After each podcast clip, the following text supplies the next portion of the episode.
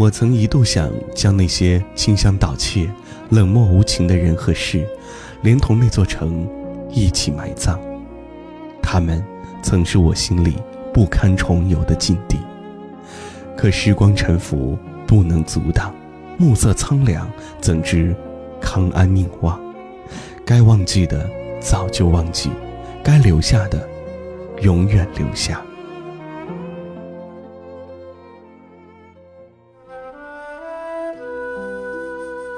一见钟情一般都用来讲爱情，可我却不相信爱情里的一见钟情。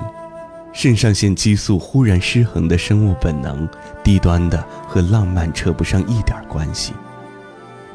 可我是相信友情里的一见钟情的，就像我和冰冰的相识。七年前换了工作，我第一天去那个严肃安静的大楼里报道。一上午，办公室没有人说什么话，都在忙碌的敲键盘。领导给了我一摞业务书和以前的调研报告，让我学习。我不看还好，越看越困。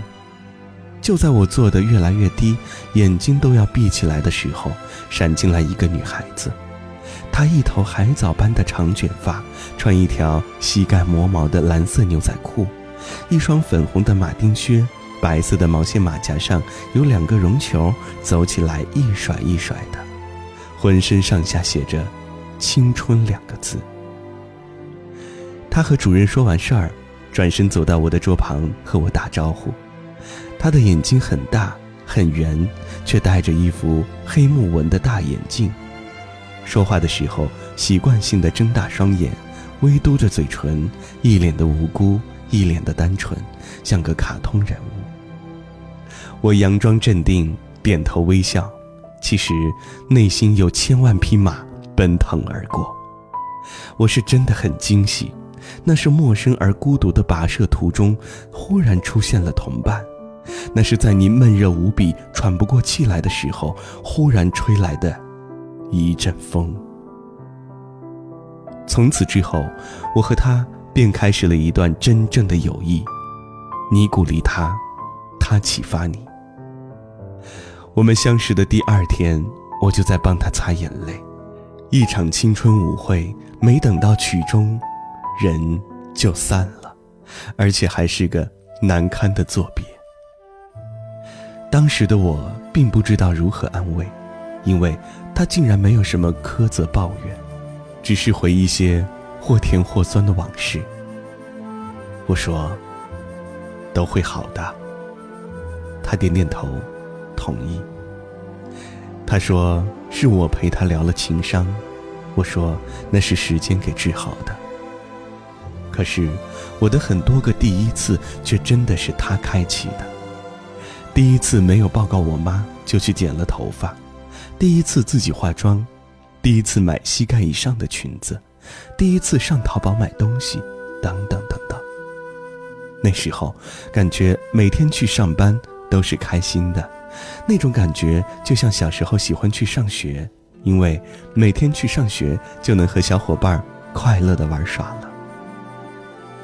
新疆夏令时的午休很长，可是我们宁愿蜷缩在办公室两把对拼的椅子里，也不肯各回各家，各找各妈，因为就想待在一起。时间长了，椅子终于没法满足春困秋乏夏打盹。冬三月都睡不醒的人，我们在相互的鼓励下，在单位附近办了一张健身卡，就为了中午做完瑜伽，在那儿躺展了睡一觉。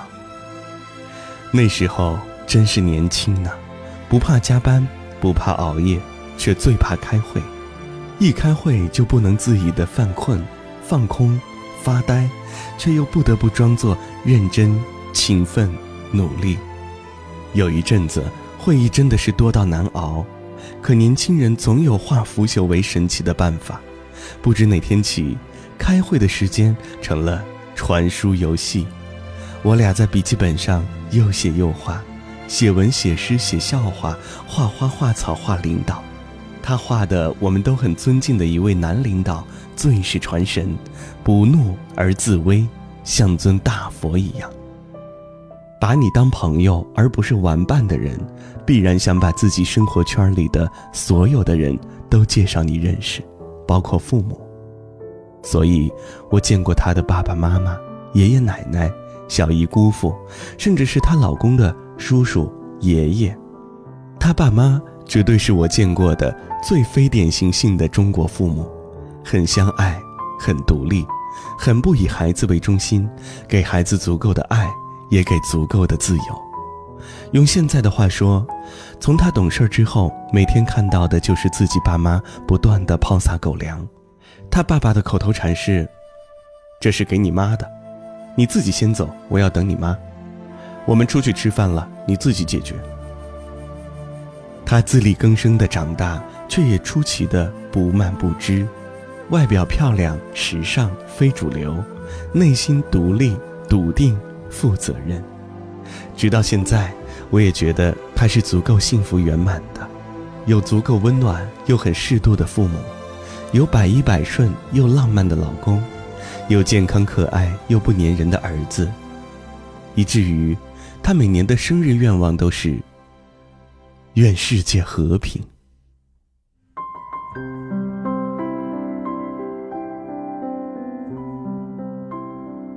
喜喜绝对是个美人儿，我觉得《魏风硕人》里的那个庄姜，就应该是喜喜古装的样子。手如柔夷，肤如凝脂，领如虬蛴，齿如狐犀，真手蛾眉，巧笑倩兮，美目盼兮。她娴静时真如娇花照水，可行动处也真能虎虎生威，看上去满目是写意的幽趣。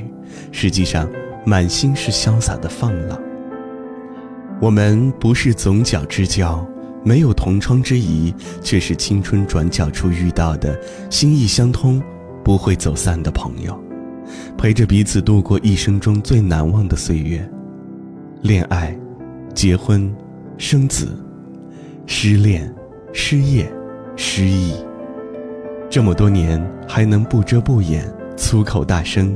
抱团取暖，想来还是因为身体里都装着狂放不羁、爱自由的灵魂和渡尽劫波兄弟在的豪气。喜喜有一种超能力，就是能把任何事情都说得很轻松、很好笑的能力，哪怕是刚刚发生在自己身上被气得跳脚、心如刀割的事情，听他说来也定不会是简单粗暴的抱怨。喋喋不休的唠叨，那会是一个满是生趣和笑点的故事，而且他也见不得拖泥带水、自怨自艾。当你消沉、失落、三观尽毁、怀疑人生的时候，他会忽然起身，把你脖子一搂，说：“走走走，想什么呢？吃饭去，顺便来点白的。”当旁边的人都轻声细语、小心翼翼开导、安慰、分析原委，生怕碎了你玻璃心的时候，你会丢一句：“没事儿，你们就让他作，作够了，累了就好了。”然后，也确实就好了。喜喜昨天发朋友圈说：“祝姐姐妹妹们节日快乐，永远美丽，耳聪目明。祝你们的老公、男票都认字，有常识，不装傻。”不抠门鱼上钩后还舍得下饵，不觉得羊腿比花实惠。我当时就想偷偷的告诉老白：“你可别傻，他其实啊不想要花。”果不其然，今天在朋友圈里就告诉老白：“你买羊腿就行了。”那句话怎么说的？历史就像一面镜子。记得几年前，也是个三月八号。我们约好下班后一起 happy，要求洗头化妆不带家属，在那个人流最密集、相当于 CBD 的街口，我们几个人打扮得花枝招展，整装待发。结果附近那两个想去的餐厅都得排队。我们正商量去哪里晚饭的时候，老白送了喜喜一大捧的红玫瑰，九十九朵，娇艳欲滴。那时候。老白还只是喜喜众多追求者之一，喜喜碍于情面，娇羞脸红，双手接下。我们在旁边说笑起哄，直到老白走了，喜喜忽然说：“这花怎么办呢？我不想拿，你们帮我拿，招摇过市的好丢脸。我们一通狂笑，谁也不肯接手。就这样，可怜的玫瑰花变成了烫手的大山芋。偏偏那个时候打不到车，最后我们决定石头剪刀布，谁输了谁拿一个电线杆的距离。更绝的是，讨论了半天不知道吃什么，好像这也不好，那也不要。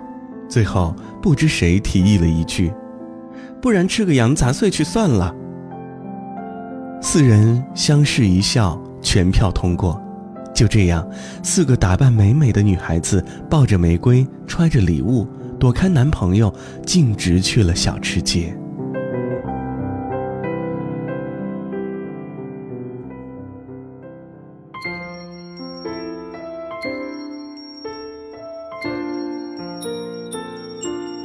我总觉得我和洋洋其实是最像的，传统不造次的安分中透着潜藏的不羁，听妈妈话的无奈里压着暗涌和不甘。初次见面，彼此不卑不亢，不急不离，不显摆，不献媚，不假嗨，那种虽然不熟了，但又被吸引，却不着急当面抖机灵、现肉麻的自制和矜持。那种不盲目随附和、乱响应的坦荡和真诚，一下便让我们找到了同类。作为朋友，他是我见过最善解人意、谦逊得体的狮子座。那种得体，不只需要教养与决心，更要有敏锐的观察和细致的操作。他能始终是你生活的参与者，却不评论、不冒犯。你视他为安稳的依靠。他却不会当你是可随意开采的资源。他能因为电话那头你的沉默或抽泣，凌晨两点从城头跑到城尾，在你身边不多说话，就陪你静静的待着，因为不放心。他会明明要绕半个城才能接到你，却告诉你他顺道，因为怕你打不到车。可是，他也会生病难受，一个人去医院。好了才告诉你，因为怕麻烦你。他也有狮子座的大气凛然，十年职场无冕之王，依然没有学会媚俗从众、势力屈服，看不得对领导上级巴结献媚，做不到四平八稳办公室里磨洋工，见不了孤苦弱者受委屈，在纷繁复杂的大世界里生存，在去伪求真的小世界里。追求绝对。我们每一次相聚，他都会照顾每一个人的情绪，不会让你感觉冷落、尴尬、不自在。他就是传说中那种，在 KTV 里让你唱王菲，而自己唱王蓉的朋友，容得下你的私心，保护着你的骄傲，甚至不去拆穿你偶尔的虚荣，从不试图在与你的交往中占便宜或者占上风。举手投足流露的，始终是坚贞美好的教养。昔我往矣，杨柳依依；今我来思，雨雪霏霏。我很好，只是很想念你们。第一次见面看你不太顺眼。谁知道后来关系那么密切，我们一个像夏天，一个像秋天，却总能把冬天变成了春天。你托我离开一场爱的风雪，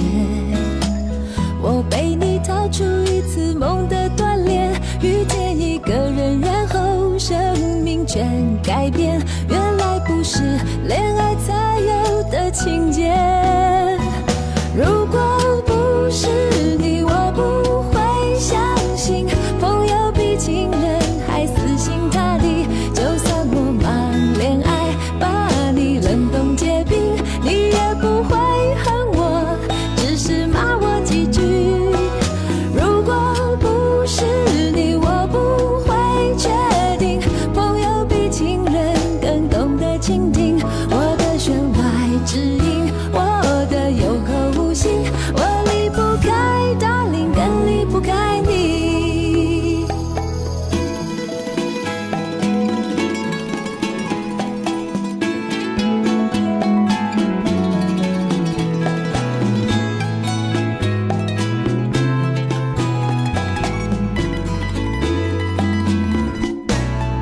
Bye.